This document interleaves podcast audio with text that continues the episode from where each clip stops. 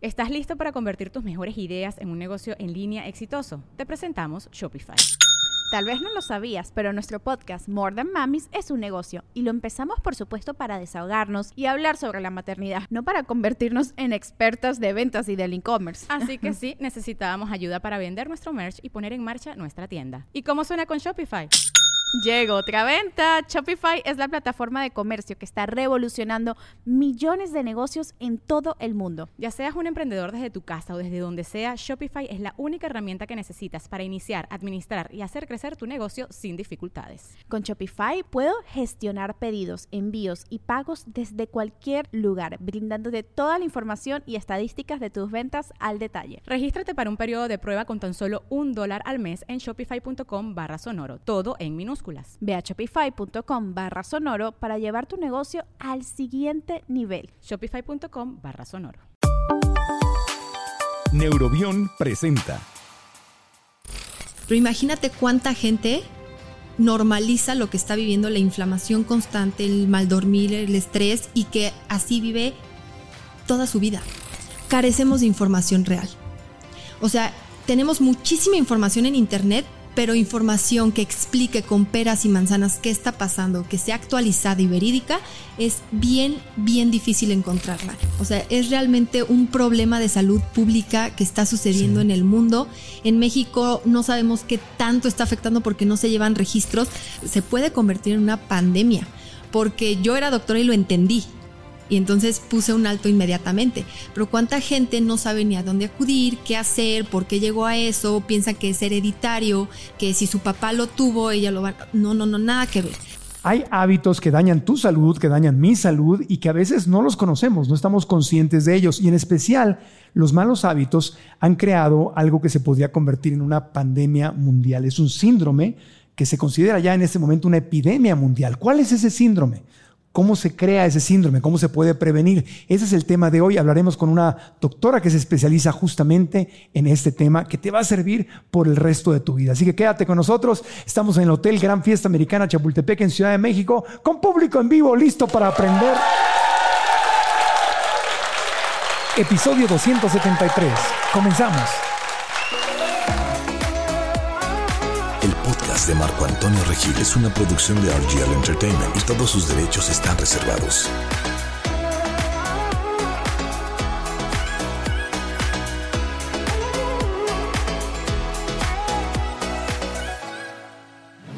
La doctora Jackie López es médico general y se especializa en la prevención de enfermedades metabólicas. En 2017 creó el proyecto Salud en Corto, la primera plataforma digital de divulgación de salud en América Latina. Hoy, Salud en Corto es una comunidad de más de 500 mil personas, cuyos videos tienen más de 3 millones de reproducciones mensuales. La doctora Jackie López está en el podcast.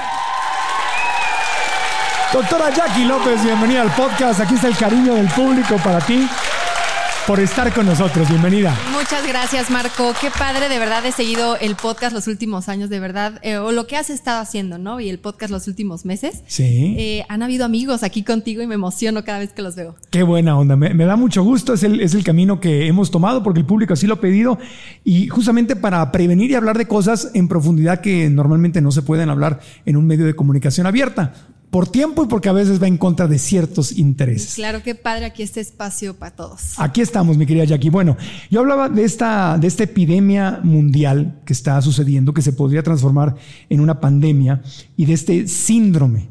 ¿Cómo se llama este síndrome? Que dice el síndrome metabólico. Ajá y evidentemente va a envolver todo el metabolismo de un ser humano. ¿Y por qué lo decimos que es una epidemia? Porque ha aumentado la prevalencia y la incidencia en todo el mundo de manera exponencial. Ok, ¿y qué es el síndrome metabólico? Entonces? Síndrome metabólico, el síndrome para todos, hay que entender que los síndromes son un conjunto de signos y síntomas que se presentan en un mismo momento. Entonces están coincidiendo, están coexistiendo y ahí los empezamos a detectar, los empezamos a diagnosticar y entonces forman un síndrome. Cualquier síndrome es un conjunto de signos y síntomas. En este caso, el metabólico va a tener eh, diferentes parámetros que tenemos que poner atención. Algunos se ven, se notan, algunos no. Y eso es lo que hace estas enfermedades silenciosas que pueden ser mortales y que están amenazando a la población. O sea que es como una tormenta perfecta. Exactamente. Hay algunos que, por ejemplo, lo podemos ver a simple vista, que para eso nos entrenan a los, a los doctores, ¿no? Para tener ese ojo clínico, pero hay algunos que son silenciosos y que entonces tenemos que prestar más atención. Son cinco parámetros y teniendo tres de estos cinco, ya podemos diagnosticar el síndrome metabólico. ¿Cuáles son esos tres? A ver, vamos Eh, a aprender. Primero, tener una circunferencia abdominal o un perímetro abdominal eh, elevado, que sale de los parámetros.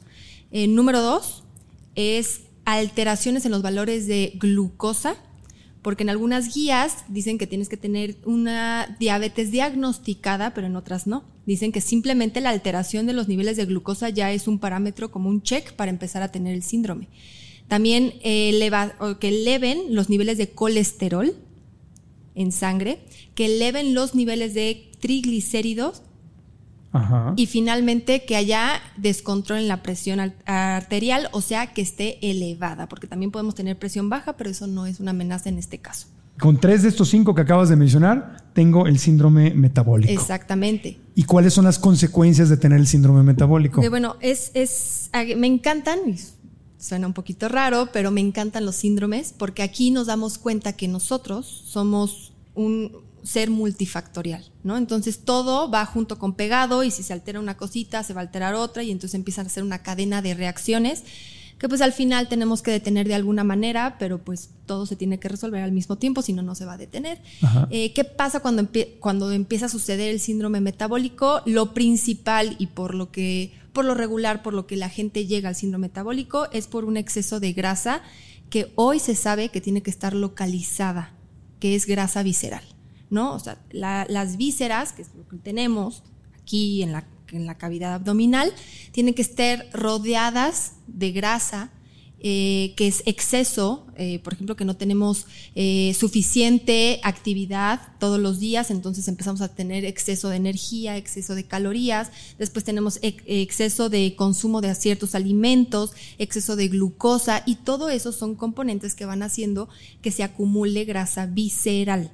¿Por qué? Porque es muy diferente tener exceso de grasa subcutánea o tener exceso de grasa en otras partes del cuerpo que tal vez no en algunos otros factores estéticamente, que no estamos a gusto con ello, pero realmente no son una amenaza como la grasa visceral. O sea, la visceral no es la que no es la que está en la lonjita, en la piel afuera, la No. que se siente. La no, la que tú vas a ver en el espejo y la que vas a tocar cuando estés el pantalón te quede chiquito, esa no es la grasa visceral. Esa no es la peligrosa. Esa no es la peligrosa, es simplemente eso es estético que algunas personas no se sienten a gusto con ella y pues bueno, lo Claro. trabajan de cierta manera. Pero puedes tener esa grasa y estar sano. Exactamente. El problema es la visceral, es la que está La visceral. Adentro. Te voy a dar un dato curioso, es de mí. Ajá. Pero tú me puedes ver muy delgada, me pueden ver muy delgada, pero yo tenía exceso de grasa visceral.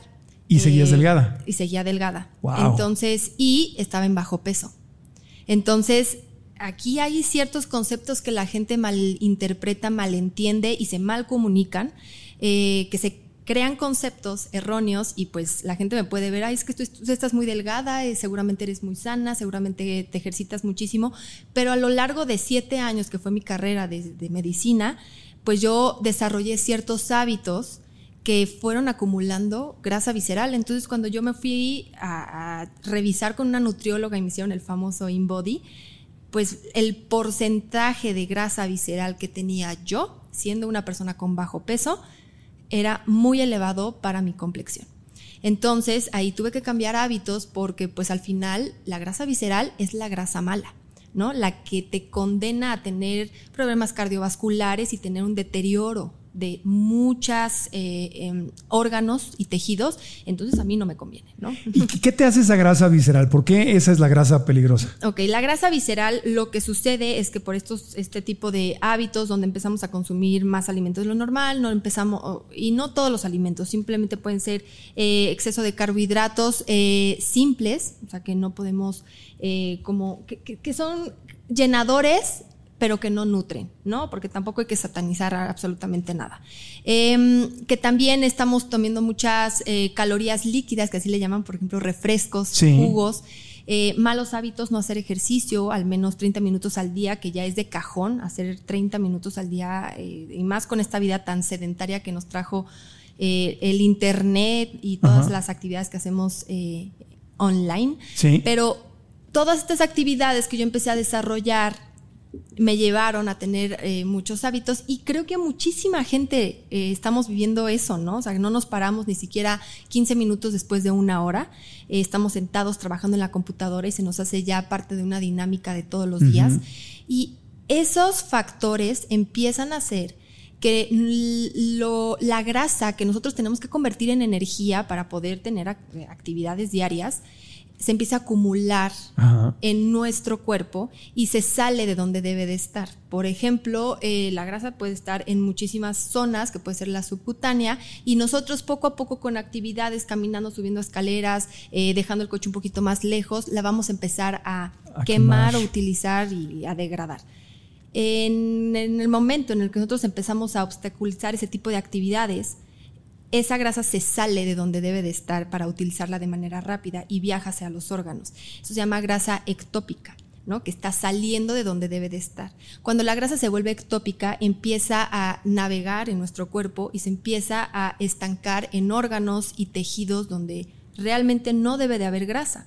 Entonces ahí viene el famosísimo hígado graso, empieza a haber eh, eh, taparse las arterias, por ejemplo, o sea, una capa de grasa alrededor de las arterias, empieza a haber, eh, no sé si han visto imágenes alguna vez en, en internet donde el corazón está lleno de grasa, eso empieza a suceder y es grasa ectópica que no debe de estar ahí pero por malos hábitos, al- después del transcurso de muchos años, nosotros empezamos a hacerlo y no nos damos cuenta, ¿eh? Pero ¿por qué se va ahí la grasa? Porque es- es- la estás acumulando de más, entonces empieza a viajar, es como si se estuviera desbordando el vaso, Ya. ¿sabes? Donde debe de estar para que tú lo puedas consumir en este momento, ya no cabe y empieza a viajar como si fuera una fuga, ¿ok? Ya. Empieza a viajar. Esa grasa se convierte en grasa ectópica y es proinflamatoria.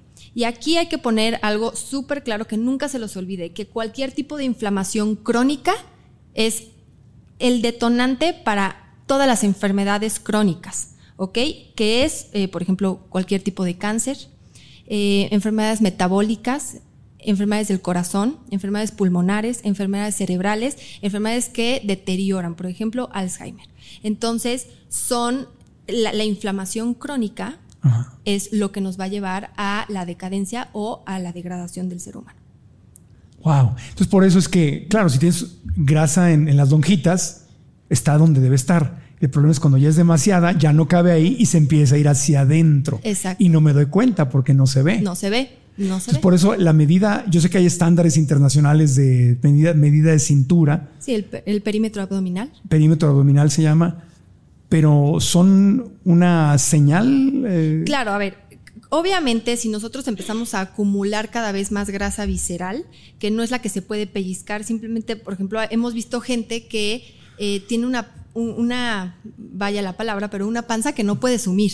Claro. Ahí es cuando es un foquito rojo de decir, em, no solamente están tus órganos, hay algo que está obstaculizando Claro. que no puedes meter. y o sea, puede ser más hacia arriba, de hecho. Exacto, y, y es dura, ¿no? Claro. Porque ya no puedes sumir, es dura. Entonces ahí sí es un poquito, pero eso se ve.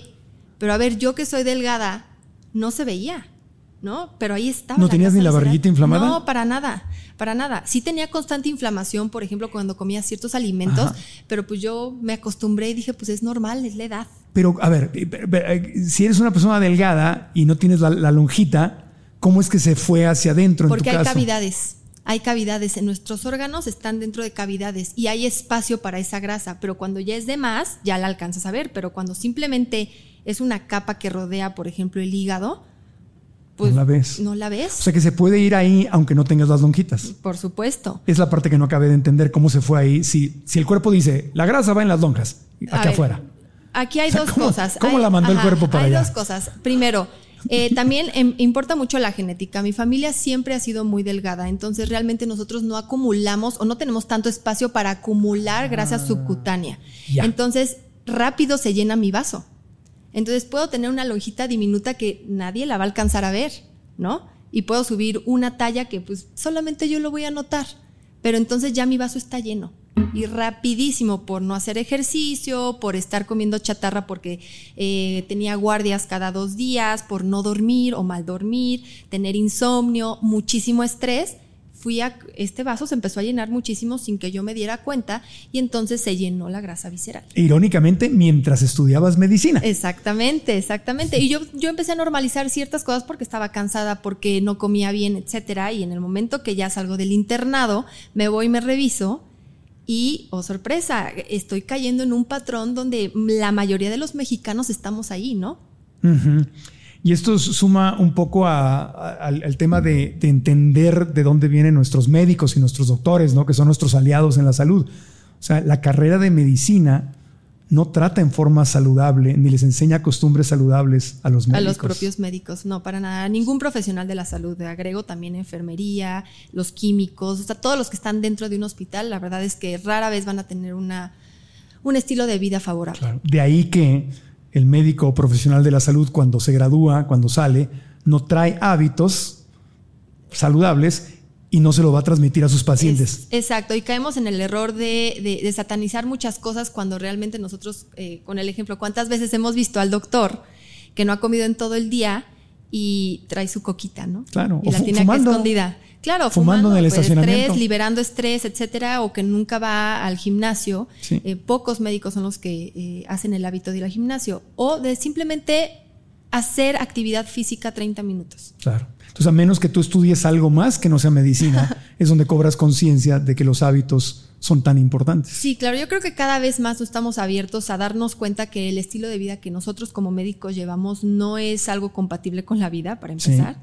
Em, y que nosotros somos los que ponemos el ejemplo, ¿no? Entonces no, no, no es, no va con Sí, no coincide con lo que estamos eh, enseñando. ¿Y no les ha llegado a las universidades privadas y públicas este mensaje? O sea, ya lo decimos tanto y se habla tanto. O sea, no es como que ya no hay una reacción o una revolución interna de, eh, oigan, vamos a... Estamos un tema aquí medio polémico, porque ¿Sí? sí, hay tendencia en Twitter cada semana de, las condiciones en las que están los médicos y profesionales de salud y, hay algo que se tiene que hacer, no solamente en México, ¿eh? en todas partes. no, no, no, eso, es mundial. O sea, eh, sí está marcado más en países de América del Sur, en México, por ejemplo, pero eh, sí, siempre es muy demandante y es una disciplina que a veces se confunde. Claro, tendría lógica porque no puedes pedirle a alguien que no le enseñaste hábitos sanos que salga a enseñar hábitos sanos. Por eso pues es como una, es una prioridad. Me, me sorprende que no haya cambios ya más rápidos. Pero bueno, ese no es el tema del podcast.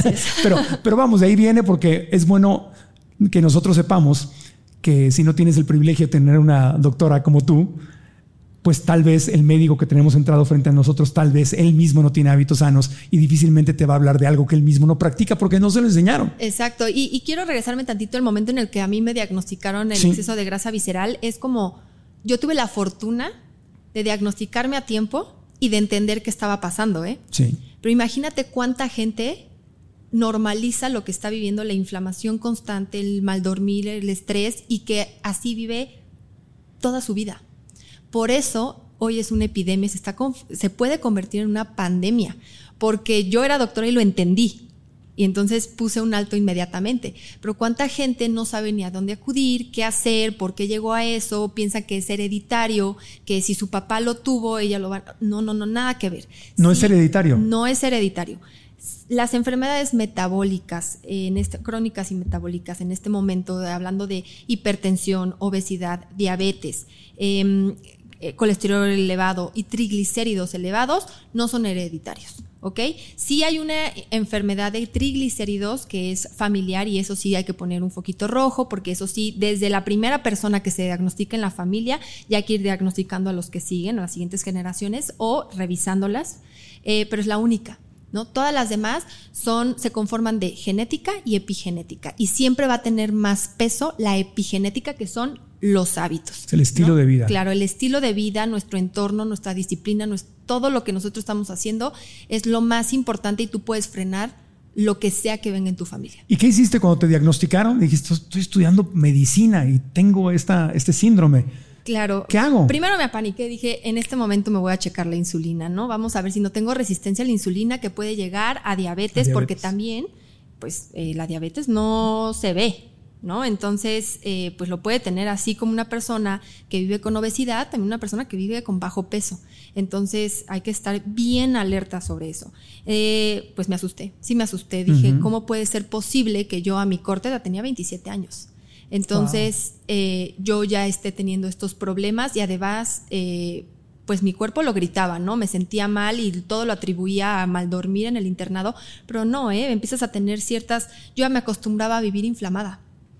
No, hombre, cualquier persona que aquí viva inflamada no es normal. No es normal, hay que alzar la mano y decir, a ver, ¿qué está pasando, no? ¿Cómo se siente la inflamación? ¿Cómo puedo saber si estoy inflamado? Pues más allá de un examen médico, obvio. Mira, fíjate que todo empieza cuando tú eh, despiertas con el abdomen plano, ¿no? y tú dices, ah, me siento bien, me siento ligero, comes cualquier cosita y empiezas, o a lo largo del día, o terminas el día ya sintiendo que te tienes que desabrochar el pantalón, eh, sientes como un malestar, algunos movimientos te incomodan, sientes que eh, hay flatulencias, pero no hay realmente, o sea, simplemente es gas que está en tu abdomen y empieza luego a subir de nivel con cualquier alimento puede ser, de repente lo atribuyen a lactosa, de repente lo eh, atribuyen a habas o a granos, ¿sabes? O sea, como que van ahí como que limitándose de lácteos, de yogur, o sea, van quitándose productos que no debe de ser. O sea, nosotros estamos hechos para poder, no es como que a las 7 de la tarde se cierra eh, el metabolismo de... No, para nada. Todo el tiempo el metabolismo está trabajando. Entonces, nosotros tenemos que entender que no es así. El, o sea, el cuerpo trabaja 24 horas. Entonces, si nosotros vamos haciendo que el cuerpo se limite, hay algo mal, hay es un foquito rojo. Pero yo lo que pasé hace unos años, eh, bueno, hace el año pasado fue cuando ya dije, no, hay que cambiar hábitos completos Em, pero, pero, pues, perdón que me regrese eh, primero, ¿qué hiciste? ¿Tomaste un tratamiento y todo antes de llegar al año ah, pasado? En los 27 años que salí del internado, sí. Eh, pasando ya a los 28, fue cuando tenía un porcentaje de grasa visceral elevado para mi complexión y mi peso y mi talla, porque cada, cada uno tiene su porcentaje, hay que también establecer eso.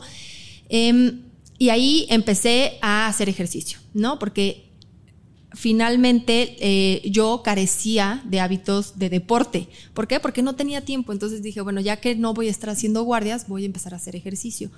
Eh, al final mi vida también, que yo creo que vamos a coincidir muchos, no podemos estar haciendo ejercicio en alta demanda por el poco tiempo que tenemos, el trabajo, etcétera. Entonces tuve que empezar a cambiar ciertos alimentos y ahí fue cuando empecé a limitar. ¿No? O sea, ok, para que ya yo, este, por ejemplo, deje de comer algunos tipos de queso, empecé a dejar de tomar lácteos porque también tienen mucha grasa en algunas circunstancias, yogur. Entonces me empecé a limitar y me funcionó hasta cierto punto. McDonald's se está transformando en el mundo anime de McDonald's y te trae la nueva Savory Chili McDonald's Sauce.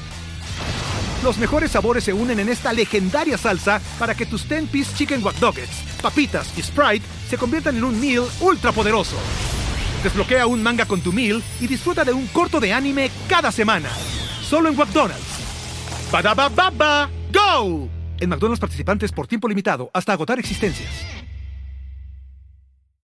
Y todo iba bien. Sí disminuyó el porcentaje de grasa visceral, la, glucosa estaba bien, la insulina estaba bien. Yo estuve llevando mis, mis no llegaste a hígado graso. no, para nada, para nada. Todo muy bien.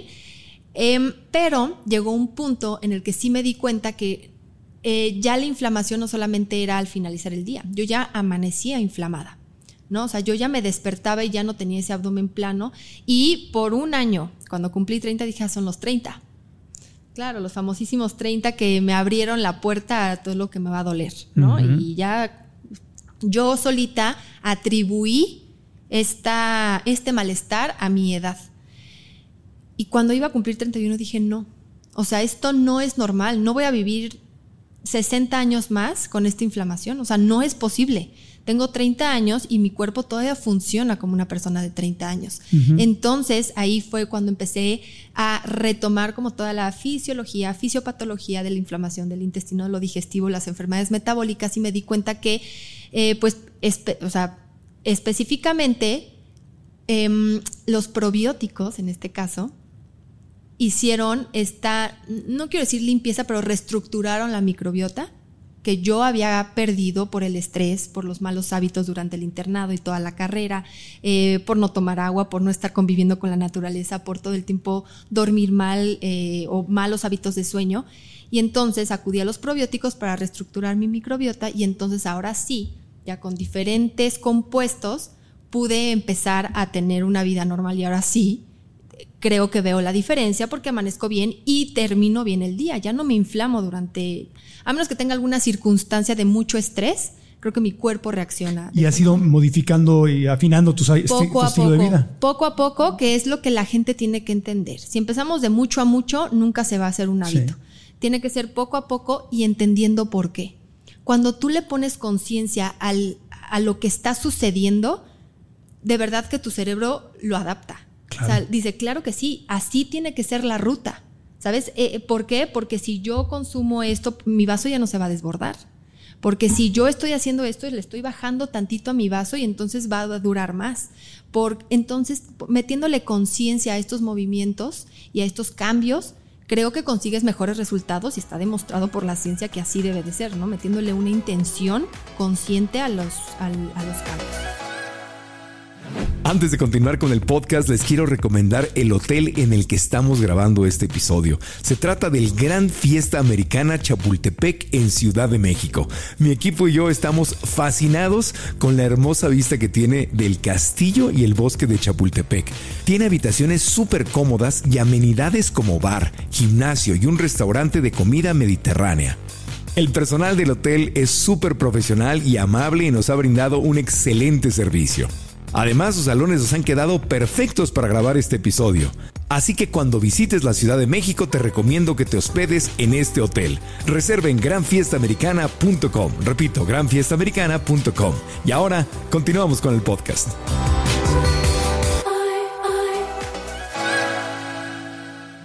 Y cuando tratas con tus pacientes, pasando por lo que pasaste, imagino que tú sí incluyes el tema del estilo de vida. Claro, y hace ratito me preguntabas, tú tienes muchísimos pacientes que están pasando. Sí, sí, eh, sí, claro que migré a un tipo de consulta un poco diferente, que ya es más online y analizar y explicar, pero también me di cuenta de algo, Marco.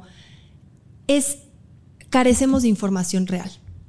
O sea, tenemos muchísima información en Internet, pero información que explique con peras y manzanas qué está pasando, que sea actualizada y verídica, es bien, bien difícil encontrarla. Entonces ahora yo me estoy especializando y me especializo y me dedico a la comunicación efectiva de salud. Ok. ¿Por qué? Porque yo quiero que la gente, lo que yo viví y lo que me está pasando y lo que pasé, quiero que la gente lo entienda. ¿Sabes? Que lo entienda para que ellos no pasen por lo que pasa y que rápido puedan actuar. ¿No? Eso es básicamente. O sea, estás trayendo conciencia al, tema médico. Exacto, en palabras un poco más sencillas. Sí. porque, porque luego también asustan, ¿no? Lo tanto tecnicismo, dices, ya no entendí nada de lo que dijiste y pues se van, ¿no? O sea, pierden el interés.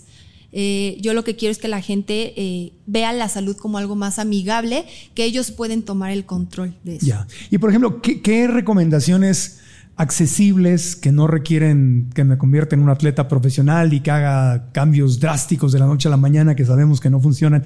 ¿Qué consejos nos puedes dar de cambios de estilo de vida que se pueden ir incorporando poco a poco, cosas alcanzables? Miren, yo no voy al gimnasio, ¿eh?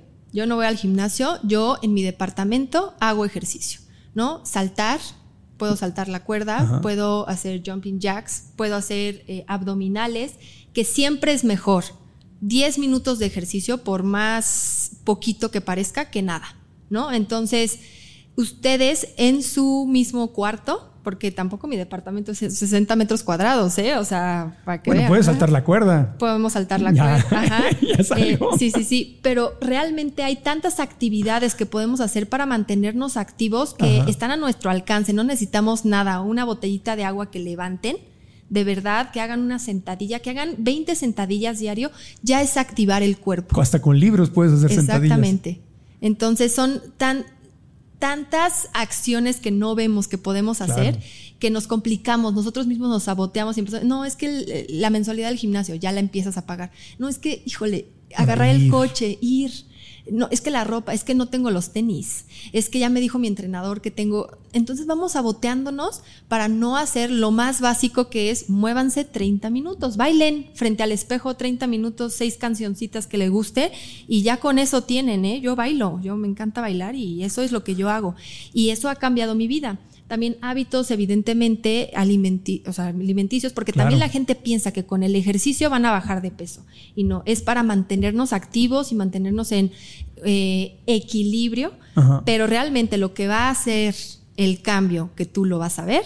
No es inmediato, pero es la alimentación. Es la dieta, sí. ¿En qué porcentaje afecta la dieta versus el ejercicio? Pues mira, dependiendo qué tipo de ejercicio estés haciendo, pero se habla mucho de un 30-70, ¿no? Entonces el 70%, bueno, el 80% puede ser la dieta, la dieta. el 30-20% es el ejercicio, entonces estamos hablando de que la dieta casi lo es todo, ¿no? Sí, yo perdí 20 kilos en seis meses sin ejercicio caminando nada más. no, no, no, lo estoy presumiendo ni me estoy poniendo como ejemplo, porque perdí también masa muscular claro. que no debía haber perdido y que ahora tengo que recuperar haciendo peso. Exacto. O sea, no estoy recomendando eso, pero nunca he perdido una cantidad de peso así haciendo ejercicio sin cambiar mi forma de comer. No, la cambiando la manera de comer es... Eh, y no se tienen que limitar, ¿eh? O sea, es simplemente saber qué grupos de alimentos, una vez más, la educación, comunicación de salud, saber qué grupos de alimentos vas a mezclar en cada comida.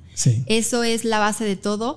Em, no les puedo recomendar una dieta porque cada persona es diferente, cada persona tiene una actividad y un horario diferente. Entonces, si a algunos les va a funcionar el ayuno intermitente, a otros les va a, eh, funcionar la mediterránea, a otros, eh, por ejemplo, algo más con eh, vegetales. Entonces, realmente no les puedo recomendar, se va a individualizar, que eso es eh, pues realmente la clave, pero la constancia y hacerlo todos los días es lo que te va a traer el beneficio. Entonces son esos dos, ejercicio y dieta principalmente. Y ahora hablamos de lo que a veces no se habla, que es por ejemplo la disminución de estrés, que es imposible quitarnos el estrés, o sea, y más en estas épocas pero sí hay ciertos hábitos que tú puedes hacer que baje el cortisol, que al final el exceso de cortisol o el exceso de estrés aumenta el cortisol y es lo que nos empieza a hacer un desbarajuste en todo el metabolismo, que es, por ejemplo, no usar tanto el celular, ¿no? O eh, ya cuando vas a dormir, deja tu celular.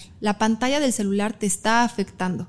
Entonces, empezar a dormir mejor también ayuda a disminuir los niveles de estrés. ¿El celular estresa? Claro, la, luz, la luz del celular estresa per se. Y ahora estás esperando un like, estás esperando un mensaje, estás viendo quién te agregó, quién no te agregó, eh, quién se hizo amigo, quién, todo eso también estresa. Mensajes de trabajo, etc. Todo es un mundo que nos está estresando constantemente y la tenemos a la palma de la mano. Entonces, cuando tú vas a dormir, hay que hacer conciencia de que ya vas a pagar eso, ¿no? Ya es momento de que tu cerebro descanse tantito y tienes que hacerlo consciente es momento de que yo disminuya mis niveles de cortisol. Acabo de bajar una app que me, me, manda mensajes de salud. Entonces le puse que a las 10 de la noche es mi hora del sueño. O sea, a las 9 me dice, ya son las 9. Hay falta una hora para que te duermas, vete yendo a la cama. Te vas estresando más, ¿no? Me, me, me estresa. a los 30 minutos me dice que ya debería yo estar en la cama y que me prepare para pagar el celular. Y si a las 10 detecta que sigo activo en el celular, me empieza a dar estadísticas del daño que hace no dormir tus horas completas. Ya está Marco pensando, ya no duerme. No sé, si el app me está ayudando o no, pero de alguna forma, eh, hasta eh, ese equilibrio, ¿cómo lo, lo podemos lograr?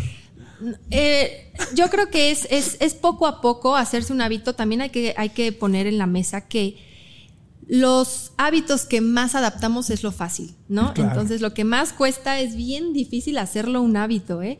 Em, pero si, una vez más, si lo hacemos consciente, creo que agrada más el cerebro lo, eh, por ejemplo, hacer ejercicio. Claro. Nunca empiecen, nunca empiecen a hacer ejercicio cuando saben que mañana van a, van a ser adoloridos su cerebro lo va a relacionar con un malestar, con un daño a su cuerpo y lo va a rechazar. Inconscientemente lo va a estar rechazando y no lo van a poder hacer hábito. Empiecen con dos minutos, media canción, media canción bailenla. Al día, aunque ustedes pueden bailar todo el disco entero, no, dos minutitos. Después agréguenle tres, luego váyanse a cinco, al siguiente día, así vayan 7, 10, hasta que ya estén logrando el disco entero. Pero que su cuerpo lo adapte como algo muy agradable y que realmente le está trayendo un beneficio y así van a lograr el hábito. Lo mismo con el celular. Sí. Déjalo dos minutitos antes que un día, que lo que normalmente lo dejas. Poquito a poco, o sea, la constancia, pequeños cambios pero constantes, son mucho más poderosos Por que supuesto. grandes cambios Por que supuesto. no son reales. Exacto, y que van a durar poco, ¿eh? O sea, si tú te metes a una clase de box, de verdad va a durar poco. Va a durar poco por tanto esfuerzo y todo lo que tu cuerpo está aprendiendo de esa actividad, Sí. no van a durar. Oye, ¿los niños pueden desarrollar el, el- el sí- el síndrome metabólico? Por eso se está hablando que ya puede ser eh, próximamente una pandemia, porque antes era casi eh, inimaginable que un niño tuviera síndrome metabólico. Pero cada vez más jóvenes y adolescentes están empezando a tener, bueno, viven con obesidad. De hecho, en México somos, siempre nos estamos peleando el primer lugar y el segundo lugar de obesidad infantil. Con Entonces, Estados Unidos, sí. Exactamente. Eh, pero mu- muchísimo más gente joven ahorita está desarrollando eh, hipertensión, ¿no? Entonces, ese es el segundo factor. Niños o adolescentes con Con hipertensión. hipertensión, imagínate. Entonces, es algo que está alterando y eh, es impresionante cómo teniendo más tecnología, más conocimiento, más información, no cambian las cifras, más bien aumentan a la mala, ¿no? Entonces ahí es cuando ya los profesionales de salud, las organizaciones mundial- mundiales están alertando de, no, no, a ver, ¿qué, qué es- ¿a qué nos vamos a enfrentar? ¿Y por qué es que estamos, los niños están jugando menos y jugando más con el teléfono en vez de salir a jugar, a moverse? Los productos ultraprocesados, Sí. empaquetados, la facilidad con la que lo podemos conseguir. eh, y evidentemente la llegada del Internet cambió y el, aumento de la tecnología cambió las actividades que solían hacer otros niños, ¿no? En otras generaciones. Entonces, es lo que se está... Y, viendo. y- y los niños o adolescentes que empiezan con esto tienen las mismas consecuencias que los adultos. Sí, y de hecho, eh, mm, el síndrome metabólico lo que va a suceder es que por la, el exceso de inflamación, que todo- todos los factores y todas las cadenas que desemboca el síndrome es inflamación, ¿no? Entonces al final va a afectar el corazón y todas las arterias y las venas, que pues están en todo nuestro cuerpo, puede haber infartos cerebrales, infartos del corazón, infartos de una pierna, de un brazo, etcétera. Em, pero al final el riesgo de poder llegar a las complicaciones del síndrome metabólico va a ser directamente proporcional Sí. a qué tanto tiempo estuviste expuesto a los factores de riesgo, que son los cinco primeros criterios que te, que te comenté. Eh, aumento en el perímetro abdominal, aumento de triglicéridos, aumento de colesterol malo, eh, aumento de presión arterial y alteraciones en la glucosa. Glucosa, sí. En Estados Unidos, que es el país más bélico del mundo, o sea, es el país que vive yendo a la guerra, Claro. eh, pues siempre ha habido un alto nivel de discapacidad, ¿no? Porque son la gente que en la guerra pierde sus piernas, regresa, brazos, regresan lastimados. Por eso también Estados Unidos tiene una cultura donde incluyen a la gente con discapacidad porque ellos mismos los generan a través de la guerra. Pues en Estados Unidos hay hoy más amputaciones por diabetes tipo 2 que por la La guerra. guerra. Que por la guerra. Es Qué impresión. Qué impresión. Y sí, eh, yo creo que te- tenemos referencias de Estados Unidos porque lo llevan bien contadito. Sí. En México no, ¿eh? Pero estamos dándonos un tiro con Estados Unidos en ese, en ese tipo de cifras. El problema es que no lo reportamos porque nadie lo cuenta. ¿no? La- el sistema de epidemiología aquí en México está un poco obsoleto, por no decir otras palabras, ¿Por pero qué? Pues porque no hay presupuesto, Mm. porque la mayoría de los epidemiólogos se van a otros países a trabajar porque aquí no están bien pagados los epidemiólogos, entonces carecemos de ese tipo de estadísticas. Eh, no se le está invi- invirtiendo en la investigación científica. Y si no se mide, no se puede solucionar. Exacto, no, no se sabe la realidad. Claro, hablando de saber la realidad, entonces yo estoy viendo o escuchando este podcast y mientras lo escucho me estoy agarrando la barriguita y preguntándole ¿Tendré? al cielo, ¿tendré grasa abdominal? ¿Qué puedo hacer para darme cuenta? Ok, primero, si tú no haces ejercicio, tienes un trabajo, un día estresante comúnmente, eh, o no ejercicio, actividad física, Ujú. así hay que dejarlo, porque luego ya el ejercicio para hacer, de, dicen es que no puedo ser atleta de alto rendimiento, no, es que la- ninguno de aquí vamos. No, pero si caminas una hora a tu perro, eso es ejercicio. Exactamente. Entonces, actividad física, estresante, no tienes una dieta balanceada o una dieta em, que tú, no, un plan de alimentación que respetes, ¿no? O sea, porque vas picando por la calle, de repente te paras en un puestito o tienes, eh, consumes muchos refrescos o jugos o empaquetados. Bueno, son foquitos rojos que hay que a ver. Ahora, si agregas a eso que no duermes bien, que en tu familia hay enfermedades cardiovasculares, metabólicas, crónicas, eh, bueno, son también otros foquitos rojos que puedes ir sumando a esta lista. Te sientes inflamadito. Te sientes inflamado, eh, de repente tienes diarrea, de repente no, o sea, como que no sabes bien tus hábitos Sí. digestivos. eh, puedes tener gastritis, exactamente. eh, sientes que te tienes que desparasitar cada seis meses, ¿no? Y otra cosa también importante, te automedicas. Ajá. Todo eso puede estar generando una proinflamación que tú no te has dado cuenta y puedes estar empezando a, tener, eh, si no es que principios de exceso de grasa visceral, puedes ya tener una sólida grasa visceral que hay que, hay que modificar. Y lo digo un poco de broma porque de verdad es bien común y cómo no lo creemos, ¿eh? Cuánta gente de verdad me he topado que viven con obesidad y dicen, pues estoy poquito pasado de peso. Y de verdad viven años pensando que están solamente poquito pasados de peso porque pues se comen un Twinkie en las noches. Pero pues no, la verdad es que ya hasta que tienen consecuencias más grandes ya les cae la realidad y no tenemos que dejar que eso pase. Entonces, para que nosotros sepamos eso, revisiones anuales, Sí. periódicas, más a partir de los 30 años. O sea, creo que en el momento que tú entras a los 30 años y te empiezas a revisar, puedes frenar tantas cosas. O sea, tantas, tantas cosas y lo diagnosticas a tiempo porque lo prevés. Entonces oye, me está pasando esto, escuché al doctor que dijo esto, mi mamá tiene esto. Entonces podemos empezar a hacer mucho por nosotros y tener una mejor calidad de vida en un futuro. Sí. Em, ¿Cómo lo vas a diagnosticar? Haciéndote análisis. Análisis Sangre. de sangre. Ajá. Que te piquen, que te saquen sangre, análisis, a ver si tienes eh, elevados los triglicéridos, el colesterol, hemoglobina glicosilada, que es un marcador o un indicador para, para saber si hay alteraciones en la glucosa. Y también saber eh, los niveles de glucosa en sangre, ¿no? Conocerlos. Que también es bien importante que nosotros conozcamos nuestro cuerpo, ¿no? Y eso es nuestro cuerpo. Los niveles es nuestro cuerpo. ¿Te ha pasado que se te entume o se te duerme alguna parte de tu cuerpo? Esto puede deberse a deficiencias de vitaminas B. Por eso mi doctor me recomendó tomar Neurobión, que por su combinación de vitaminas B1, B6 y B12 puede ayudar a reducir este y otros síntomas hasta en un 66% en solo tres meses. Escucha tus nervios. Su análisis de sangre, voy al doctor o a la doctora y le digo, por favor, análisis de sangre, quiero saber un si. perfil de lípidos, Ajá. una química sanguínea y con esos dos puedes tener muchísima información. Ahora, si eso sale alterado, ya nos podemos ir a una segunda fase de, de Claro. estudios. También no hay que eh, desbancar a los pacientes desde el principio, ¿no? Hay que irnos poco a poco y abordándolo individualmente. El índice de masa corporal es importante medirlo cada cierto tiempo. Este, híjole, ahí tengo un tema. Venga, sí, sí, sí, tengo tema. un tema porque el índice de masa corporal es una relación que se hace basándonos en el peso y la talla de las personas, ¿no? Entonces, eh, sí, es muy importante conocer nuestro índice de masa corporal en algún momento, eh, porque por mucho tiempo fue uno de los únicos indicadores que medíamos como profesionales de salud para saber si una persona estaba prácticamente sana o no sana, ¿no? Mm. Y eso es bien grave porque pues ahorita estamos viendo que el bienestar de una persona es multifactorial y hay que ver muchísimas cosas y no, no solamente podemos eh, basarnos en el IMC, ¿no?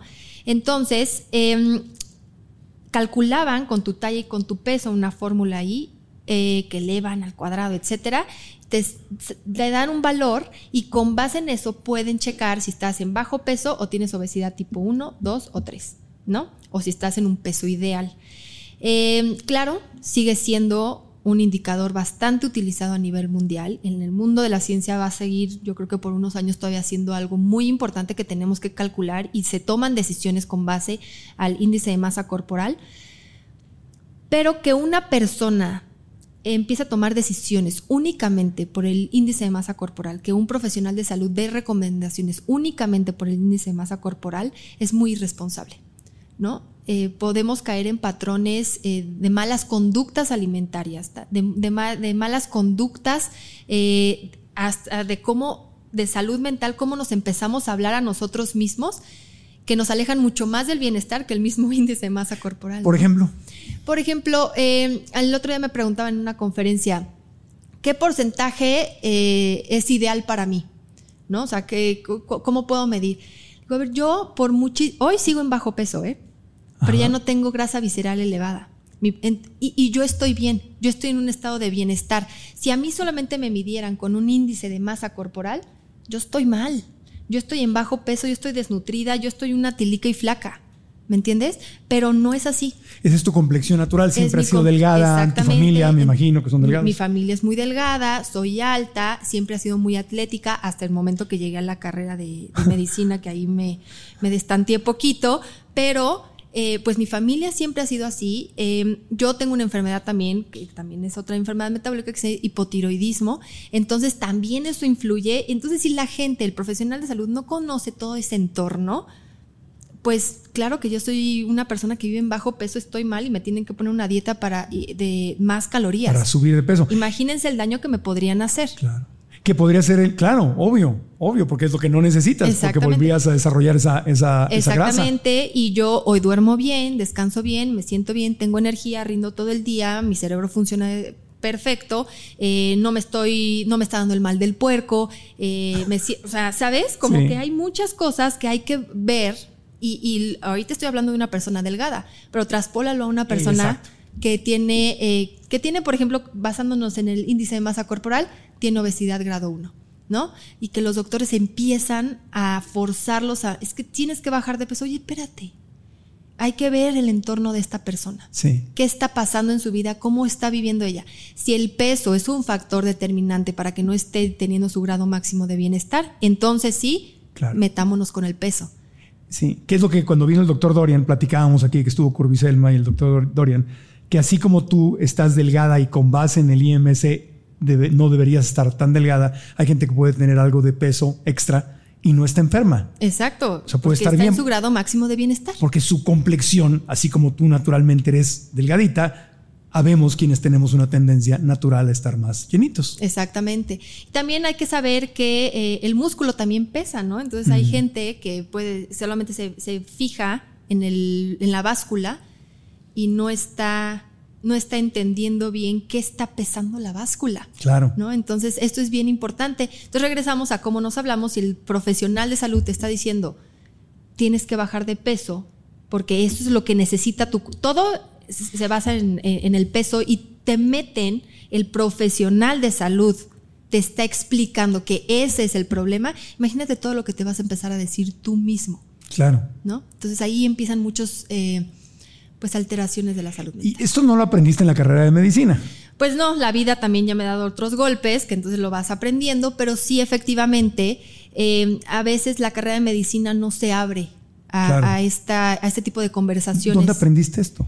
Mi mamá me ha enseñado mucho, eh, creo que también por lo que yo he vivido, eh, yo no hice una especialidad, entonces no es que me haya alejado de la ciencia, no es una especialidad médica.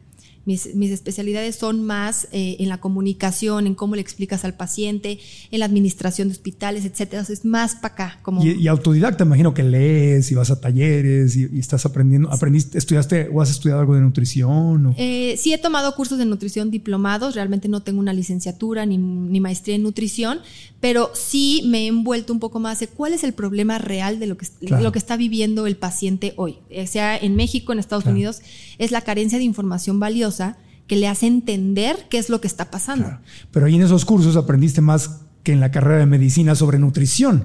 Que no les dan nutrición. No, eh, tenemos una empapadita, eh, bioquímica, llevamos todos y una empapadita de, temas de nutrición, pero mm. realmente sí carecemos de esa información o de esa enseñanza y es es bien fuerte. Pues está interesante porque fíjense, si un médico, una doctora, un médico estudia nutrición después de que sale la carrera de medicina, pues a nosotros también nos convendría darnos una empapadita de nutrición, porque al final del día es lo que estás metiéndole a tu cuerpo todos los días. Exacto, sí, y son las decisiones que vas a estar forjando en un futuro. ¿Algún otro consejo que, que, no nos hayas dado, que no te haya yo preguntado para reducir las posibilidades o tratar este síndrome metabólico?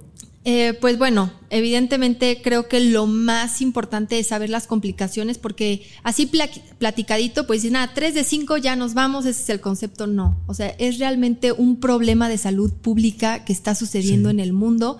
En México no sabemos qué tanto está afectando porque no se llevan registros, pero lo que podemos hacer, todas las personas que están aquí, es llegar a casa y ver qué puedo hacer aquí adentro para moverme un poco más, número uno. Enseñarle a los demás cómo se pueden mover, o sea, de que, oye, yo hago esto, bajé esta aplicación, veo este video de 15 minutos. Em, la salud mental, hay que siempre estar al pendiente porque también con una mala salud mental a veces no hay ni energía para poder hacer estos hábitos, por más que tú sepas cuál es el hábito que tienes que hacer eh, mm, en el cerebro están pasando diferentes sustancias y desequilibrios que no te dan para más. Y por último, yo creo que es mejor siempre hacer algo que no hacer nada. ¿No? Entonces eso es lo que yo les digo. Y con el síndrome metabólico es tan silencioso que así se va. Claro. ¿Tienen preguntas? ¿Quieren hacer alguna, alguna pregunta? ¿Cuál es tu nombre? Ricardo. Ricardo, adelante con la pregunta para Jackie. Eh, doctora, eh, pues la verdad es que es muy interesante. Yo eh, llevo mucho tiempo con, bueno, alguien me había dicho alguna vez que era cuestión de síndrome de intestino irritable, o así lo, lo manejaban. Eh, estos síntomas que estaba describiendo de que te levantas de repente, pues bien, y luego comes algo, eh, ¿es, es, es, el, es esta, síndrome metabólico? ¿Es, ¿Es, lo mismo o es diferente? O, se manejan, ahora sí que mi duda sería cuál sería la diferencia entre uno y otro o si es lo mismo. Ok, no es lo mismo. El síndrome metabólico es solamente eh, tiene que ver con la presión arterial y enfermedades cardiovasculares, que es obviamente eleva los triglicéridos, el colesterol, eh, la presión arterial y bueno, todo esto conlleva a, el perímetro abdominal, o más bien el perímetro abdominal por el exceso de grasa visceral, es lo que conlleva todos estos eh, pues, signos y síntomas. El síndrome de intestino irritable tiene que ver más con lo digestivo. Y eso eh, puede ser por muchísimas causas. También hay un tratamiento específico que se relaciona muchísimo, ¿no? O sea, se relaciona o los puedes ver y son, son síntomas muy similares, pero no tienen nada que ver. O sea, el síndrome de intestino irritable son meramente signos gástricos, ¿no? Gastrointestinales. Y eso lo ve un gastroenterólogo. El síndrome metabólico lo puede ver un cardiólogo, un internista, un endocrinólogo, porque engloba muchos factores. Eh, son diferentes, al final son dos eh, síndromes que sí pueden coincidir en algunos síntomas, pero no son igual. Perfecto. Gracias. Oye, ¿el tabaco y el alcohol pueden afectar o acelerar las posibilidades de un síndrome metabólico? Es que el tabaco y el alcohol propician la inflamación. ¿no? Entonces, por eso son factores determinantes de, muchísimas enfermedades crónicas metabólicas. Pero realmente al síndrome metabólico, lo único que realmente podría afectar, podría afectar directamente es al elevar la presión arterial. Pero son factores coexistentes que sí debemos evitar, no solamente por el síndrome metabólico, sino porque eh, pues alteran muchísimos sistemas, muchísimos tejidos que no nos favorecen cuando ya tenemos un síndrome metabólico. O sea, no te puedo decir, sí, son dos factores que van a derivar. Por estar fumando vas a tener síndrome. No. No. Para nada. Son cosas aisladas, pero que si ya tienes un síndrome metabólico bien definido, pues el tabaco y el alcohol no te funcionan de nada, porque el alcohol al final también afecta el hígado, también hay una, un incremento de grasa visceral por consumir alcohol y el tabaco eh, hace una vasoconstricción constante que lo que hace es que aprieta las arterias y entonces la presión se eleva todavía más. Wow. Y quien no toma suficiente agua y está tomando refrescos o jugos, todo esto lleno de dulce. Evidentemente siempre va a ser mejor el agua. Em, en este caso sí, directamente jugos o estas calorías líquidas, que así lo llama la literatura últimamente, es que nada más estás tomando líquido con muchísimas calorías, muchísima glucosa que, o azúcares más bien, eh, que lo único que hacen es que se acumulan en nuestro cuerpo, pero no nutren. Entonces, eh, pues es como llenar este vasito de puras calorías y rápido se va a llenar porque es líquido, lo va a desbordar todavía más. Eh, no lo utilizamos, como estamos sentados la mayoría del tiempo, no lo utilizamos, no lo quemamos, no, lo, quemamos, no lo vaciamos. Entonces, favorece a que se drene mucho más rápido. Ya. las bebidas energéticas, estas que están súper de moda y que las anuncian por todos lados y patrocinan todos los eventos. Eh, tienen muchísima azúcar, o sea, entonces es lo mismo que los refrescos. Lo que pasa con las, bebidas energéticas es que em, tienen ciertos compuestos, para no satanizar también, porque también otros alimentos lo tienen, pero tienen ciertos elementos que hacen, por ejemplo, personas que tienen eh, cardiopatías o que tienen tendencia a tener eh, una, una, frecuencia cardíaca elevada, o sea, que tu corazón va latiendo más, más rápido de lo normal, pues sí puede haber, em, pues hay alteraciones en el corazón, incluso hay personas que se han infartado por consumirlas, pero realmente que el elemento que afecta directamente al síndrome metabólico sería la cantidad de azúcar que tienen. Ya. ¿Alguna otra pregunta? ¿Alguien más? A ver si encendemos la luz. ¿Su nombre? Marisela. Marisela. Bueno, este, mi pregunta es, yo tengo una báscula que puede medir, este, pues que mide la grasa visceral y todo esto. ¿Qué condiciones, en qué momento podría ser para que fuera más exacta? ¿En qué, en, qué condiciones y eh, a qué hora del día sería para que, pues así que los resultados que me maneje la, la báscula sean más exactos?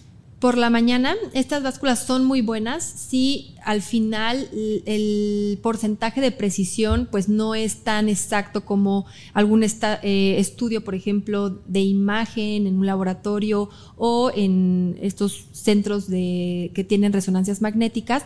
El InBody tiene un 99% de, de precisión, que es lo que hacen los, es un aparato que tienen normalmente los nutriólogos.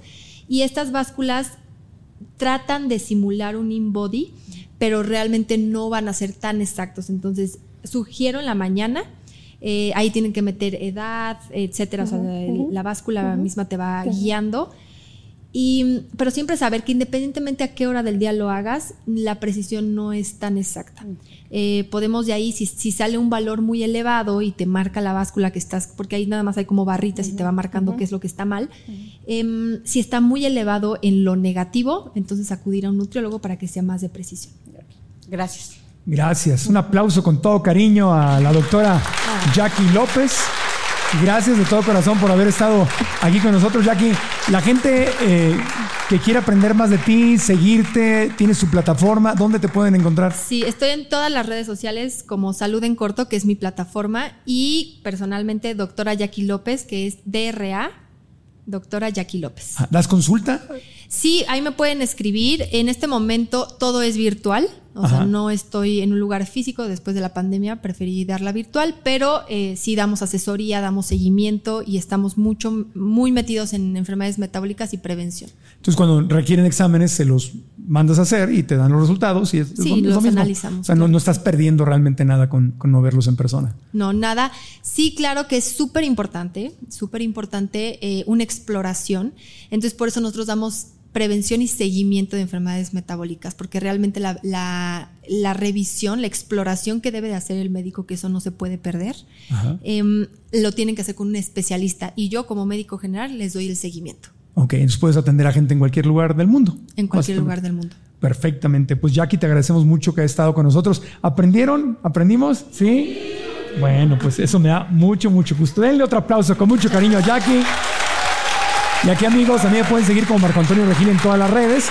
Si están en cualquier aplicación de podcast, suscríbanse, cinco estrellas como reseña, eso nos ayuda. Y aquí en el canal de YouTube, denle like al video, activen la campanita para notificaciones y dejen un comentario aquí abajo.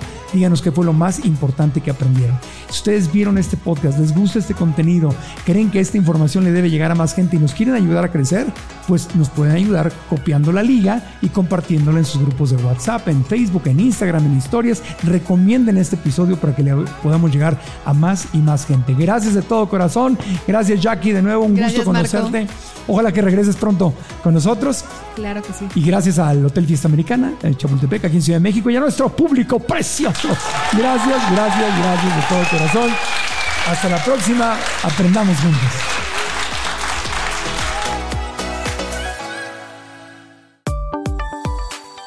Neurobión presentó.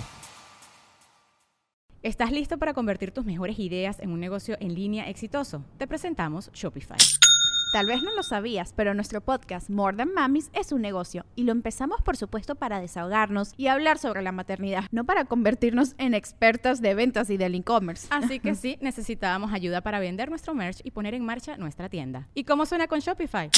Llegó otra venta. Shopify es la plataforma de comercio que está revolucionando millones de negocios en todo el mundo. Ya seas un emprendedor desde tu casa o desde donde sea, Shopify es la única herramienta que necesitas para iniciar, administrar y hacer crecer tu negocio sin dificultades. Con Shopify puedo gestionar pedidos, envíos y pagos desde cualquier lugar, brindándote toda la información y estadísticas de tus ventas al detalle. Regístrate para un periodo de prueba con tan solo un dólar al mes en shopify.com barra sonoro, todo en minúsculas. Ve a shopify.com barra sonoro para llevar tu negocio al siguiente nivel. Shopify.com barra sonoro. ¿No te encantaría tener 100 dólares extra en tu bolsillo? Haz que un experto bilingüe de TurboTax declare tus impuestos para el 31 de marzo y obtén 100 dólares de vuelta al instante. Porque no importa cuáles hayan sido tus logros del año pasado, TurboTax hace que cuenten. Obtén 100 dólares de vuelta y tus impuestos con 100% de precisión. Solo con Intuit TurboTax. Debes declarar para el 31 de marzo. Crédito solo aplicable al costo de la presentación federal con TurboTax Full Service. Oferta sujeta a cambios o cancelación en cualquier momento. With lucky landslots, you can get lucky just about anywhere. Dearly beloved, we are gathered here today to. Has anyone seen the bride and groom? Sorry, sorry, we're here. We were getting lucky in the limo and we lost track of time. No, Lucky Land Casino, with cash prizes that add up quicker than a guest registry. In that case, I pronounce you lucky. Play for free at LuckyLandSlots.com. Daily bonuses are waiting. No purchase necessary. Void where prohibited by law. 18 plus. Terms and conditions apply. See website for details.